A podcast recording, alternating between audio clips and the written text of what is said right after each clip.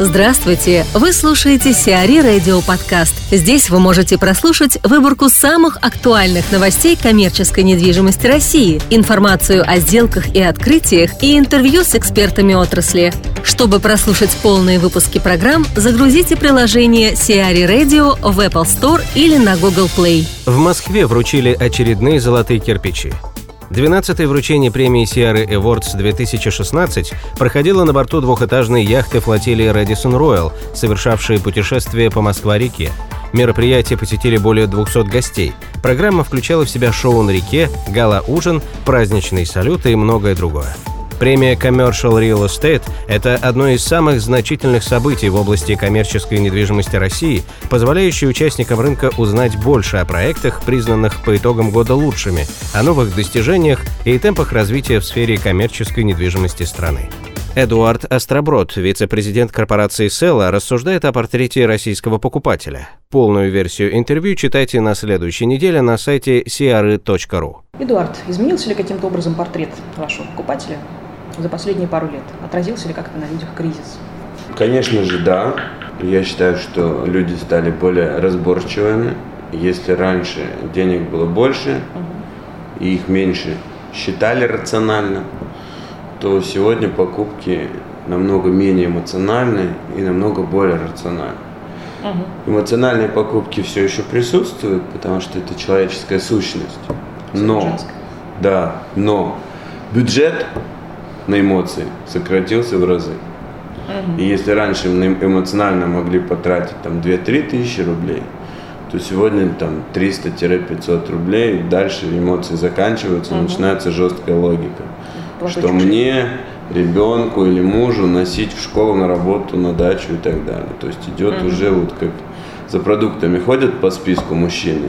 Вот э, в одежде, конечно, не прямо точно так же, но уже какие-то элементы такого рационального поведения чувствуются. Скажите, пожалуйста, какие программы лояльности сегодня лучше всего работают? Наверняка вы к ним прибегаете? Лучше всего работает скидка. Дисконты. Да, я не хочу говорить, что это хорошо, это плохо, это потеря маржи угу. для любого ритейлера. Но покупатель, конечно же, понимает, что он хочет сэкономить деньги. Мы стараемся к этим методам как можно меньше приходить. Uh-huh. Ну, когда происходит распродажа минус 50, и все бренды распродают, а мы, как белая ворона, там ничего не даем скидки, то понятное дело, что мы вне игры. Поэтому нам тоже приходится это делать.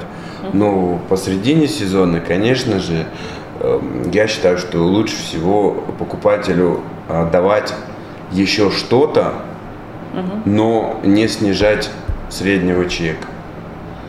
Да. Таким образом, товары оборачиваются больше, а выручка не падает из-за скидки. Социальная ориентированность очень хорошо работает. То есть мы сотрудничаем с, раз, с различными организациями благотворительными uh-huh. и социально ориентированными для того, чтобы показать, что мы не просто зарабатываем деньги, но мы еще и помогаем обществу.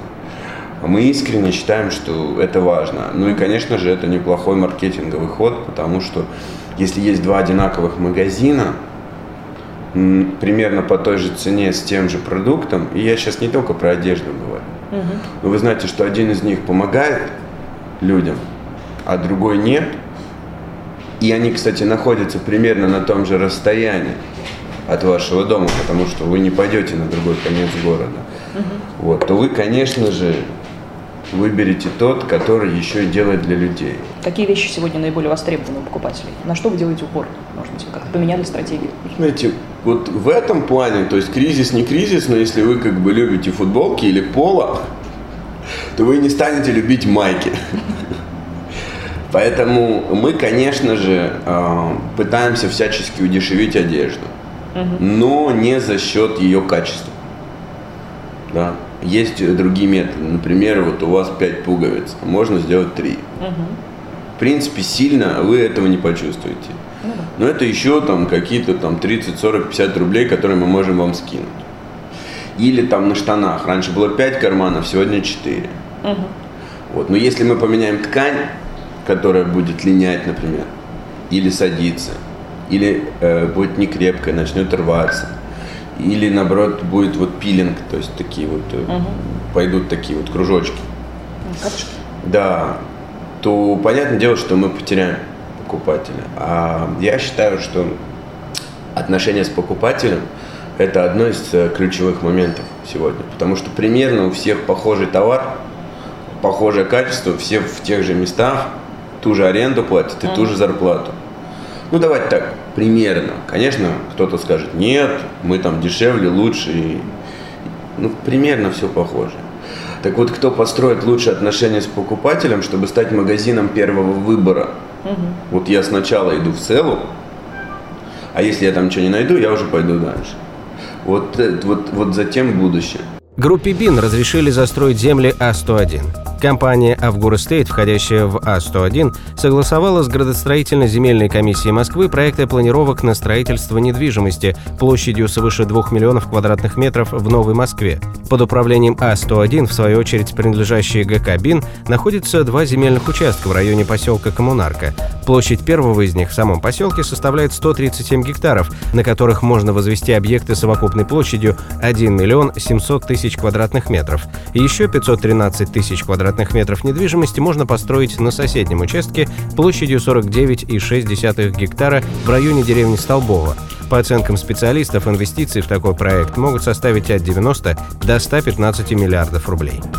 Владельцам самостроев начали вручать уведомления. Собственники 107 самовольных построек второй волны сноса начали получать от властей уведомления о демонтаже объектов. Владельцы будут предупреждены, что снести постройку нужно в срок до 28 июля, иначе за счет средств собственников демонтажом займется государство. Первым объектом, о сносе которого владелец получил уведомление, стал ресторан «Хлеб насущный» на Зубовском бульваре. На учет заведение было поставлено из-за неполного комплекта документов. У властей есть претензии к зданию ресторана по безопасности. АФИ просрочила выплаты банку ВТБ по кредитам. AFI Development решила не проводить регулярные платежи на общую сумму 8,3 миллиона долларов по кредитам ВТБ до принятия банком решения о личном поручительстве председателя Совета директоров компании Льва Леваева. АФИ обратилась к ВТБ с просьбой об отсрочке платежей до 1 августа. Правда, теперь банк имеет полное право потребовать с компании досрочного погашения долга. Напомним, владелец АФИ Development Лев Леваев выразил готовность предоставить ВТБ свое личное поручительство в обеспечении обязательства по выплате кредита. Банк письменно подтвердил свое согласие провести переговоры и подписать соответствующий договор в срок не позднее 1 августа 2016 года. Сиари Радио. Эксклюзивные рубрики «За и против», «Ноу-хау», «Ремейк», «Новые форматы». Слушайте в полных выпусках программ в приложении Сиари Radio. Приложение доступно в Apple Store и на Google Play. Более подробная информация на сайте siari.ru slash radio.